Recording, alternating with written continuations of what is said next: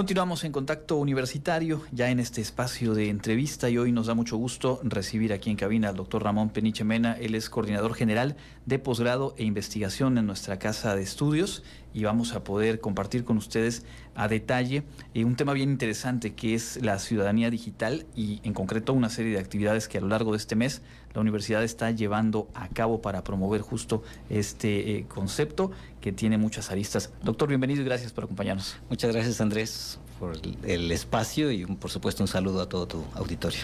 Bueno, empecemos, si le parece bien, con el ABC.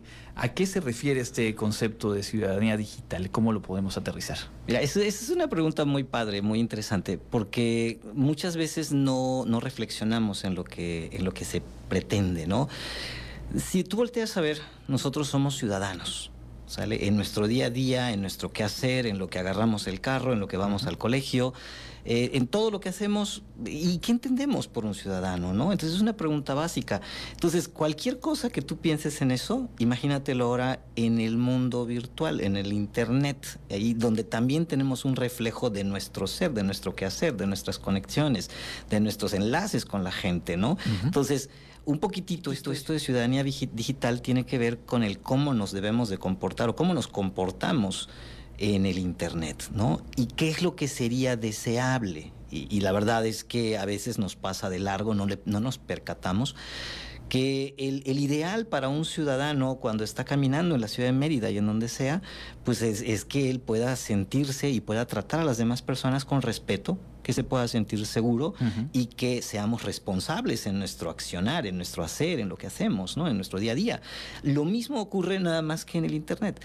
Y, te digo que no nos damos cuenta porque de repente en nuestras redes sociales, pues a veces no somos respetuosos. Sí, claro. O a veces este, hay ciertas inseguridades o hay ciertas cuestiones. Entonces, eh, de esto trata la ciudadanía digital y esa fue la intención con la que bueno, por supuesto, todo ese tipo de propuestas se le presentan al rector de nuestra universidad y cuando, cuando lo platicamos y cuando lo vio, le dio, le dio mucho gusto que estuviéramos impulsándolo como Dirección General de Desarrollo Académico. Es, es parte de la propuesta de estas temáticas mensuales que tenemos y ustedes recordarán que en el mes de septiembre tuvimos Cultura de Paz y una agenda muy nutrida. En el mes anterior eh, tuvimos eh, salud, mental, y también muchas actividades. A este mes le correspondía Ciudadanía Digital. El próximo será Derechos Humanos y entonces, eh, la intención es crear un espacio que sea, eh, ¿cómo decirlo?, como un marco en el que todas las actividades que realizan de manera natural nuestras dependencias se puedan enmarcar en estas, en estas temáticas. Y en este caso nosotros fuimos los que empujamos a, nuestras, a nuestras dependencias. Les dijimos, vamos a hablar de ciudadanía digital. Para poder echarlo a andar, la verdad es que ah, hubo una respuesta muy padre. adicionalmente a esto, la Fiscalía General del Estado le había presentado a la Dirección General de Desarrollo Académico un catálogo de charlas que ellos tienen ya establecidas y vimos muy interesantes algunas de ellas que tienen que ver con delitos o este, con cuestiones en las que estamos expuestos en nuestro día a día por utilizar algún dispositivo, ¿sale? Entonces, eh, lo, consideramos, eh, también hubieron varias dependencias como, como la Universidad de los Mayores. Cuando platicamos con la Universidad de los Mayores, digo, tú y yo estamos en la zona así fronteriza entre los nativos digitales y qué sé yo, ¿no? Pero, pero pensemos en, la Universidad de los Mayores y el público al que está dirigido. Ellos, por ejemplo, no quiero decir que estén en desventaja, sino que hay que, hay que traerlos también a colación, hay, que, hay que darles, que conozcan los riesgos que tenemos o, o por qué podemos estar seguros en algunas acciones. Entonces, de eso trata Ciudadanía Digital, ¿no? El cómo nos debemos de comportar en el Internet, en línea, en nuestras redes sociales, de una manera responsable, respetuosa y segura. Y es que de verdad que eh, conforme uno se va adentrando, eh, encuentra mucho sentido y muchas cosas de las cuales tendríamos que estar mucho más enterados y de ahí eh, preguntarle, obviamente es sensibilizar, es compartir esta información y el resultado tendría que ser el desarrollo de, una eh, actitud crítica, responsable y también de ejercicio de derechos, porque muchas veces pensamos que como la red no está normada y esa es una de sus grandes fortalezas y grandes debilidades, pues por lo tanto el tema de si ejerzo o no mis derechos queda eh, ahí en un terreno muy nebuloso.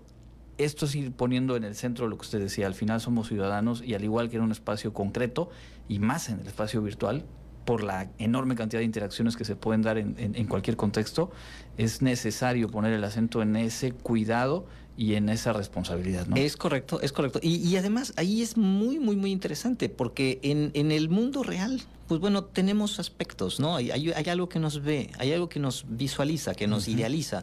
En el mundo virtual nosotros podemos crear cuentas falsas. ¿No? Entonces, ¿por qué hacerlo? ¿No? Ese tipo de cuestionamientos tendremos que hacerlos, ¿no? Porque realmente cuál es la necesidad. Y, por otro lado, ¿hasta qué punto debo yo de dar cierta información en la red? ¿no? Porque hay unos ciertos datos que no debería yo estar proveyéndolos.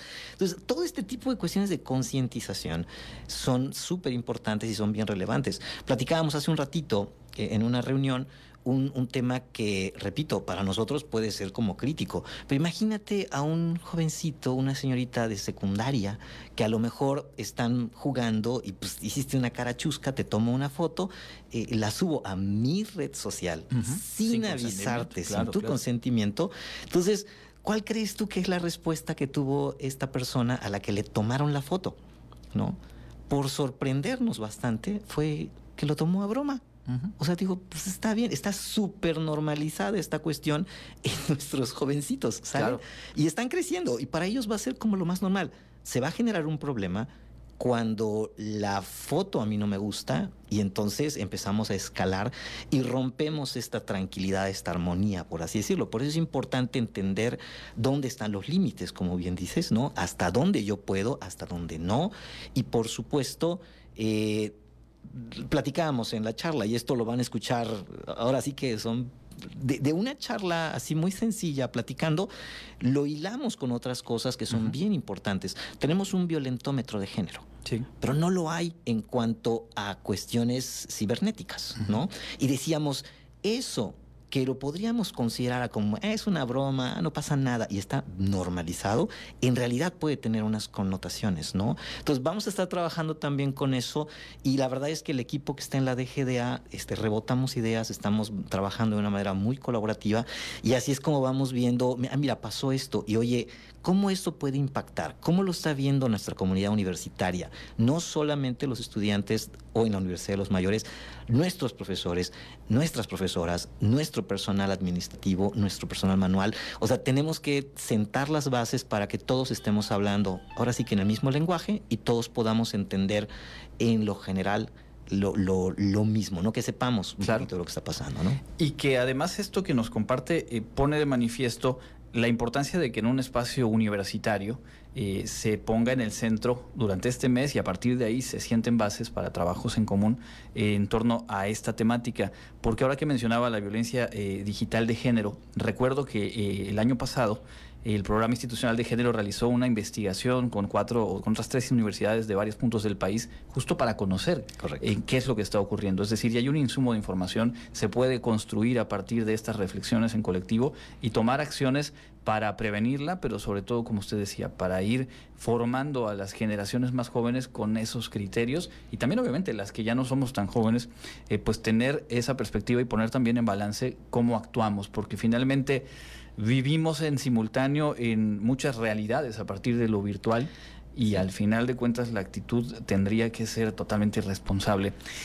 ¿Cómo, eh, ¿Cómo ha sido esta colaboración con otras instancias? Ya mencionaba el caso de la Fiscalía, al ir eh, sumando, al irse incorporando, digamos, el trabajo universitario a esta temática de ciudadanía digital. Correcto.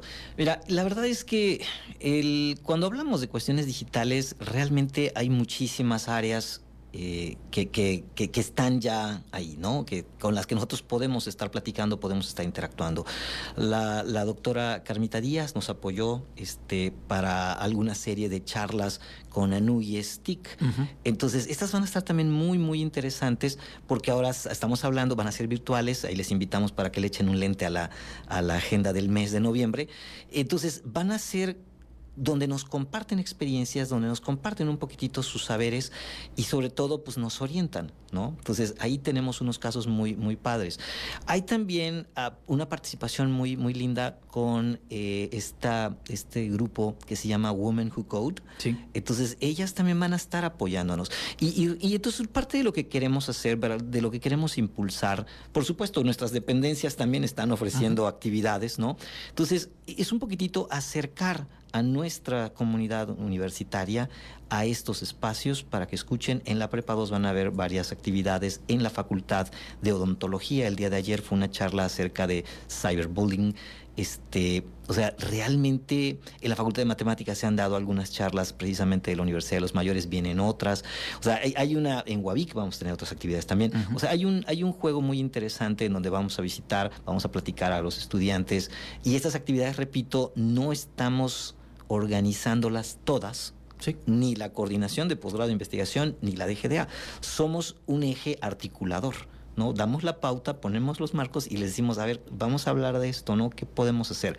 Y entonces las diferentes dependencias se acercan con nosotros, ¿no? Sí. Entonces sí, ciertamente tocamos base con la, con la Fiscalía, con ANUYES, pero digamos para dar este, este tinte este, que no sea tan casero y uh -huh. que tengamos voces de expertos también guiándonos en, este, en estos temas. ¿no? Claro, a final de cuentas hay, hay una labor desde diferentes frentes que se ha emprendido y a la cual es importante también poner a dialogar a la propia, a la propia universidad. Es correcto. A la gente que nos está escuchando decirle que en el Facebook institucional, Universidad Autónoma de Yucatán, pueden buscar todos los carteles, la agenda es dinámica, se va actualizando, se van incorporando eventos en la página principal de WAD y en todas las redes sociales, por supuesto en la de Radio Universidad, está ahí colocada la agenda y nosotros hemos estado en cada uno de estos meses haciendo eh, vía spots radiofónicos, pues el recuento día con día de las invitaciones abiertas a, todo público.